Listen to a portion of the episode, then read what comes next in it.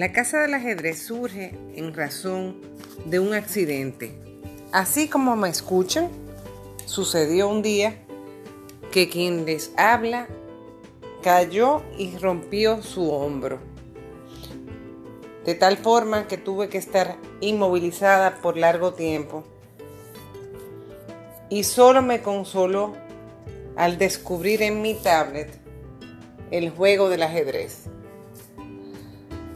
El ajedrez me calmaba porque me distraía al concentrarme tan intensamente para poder responder a mi contrincante que constantemente me desafiaba ante un nuevo reto.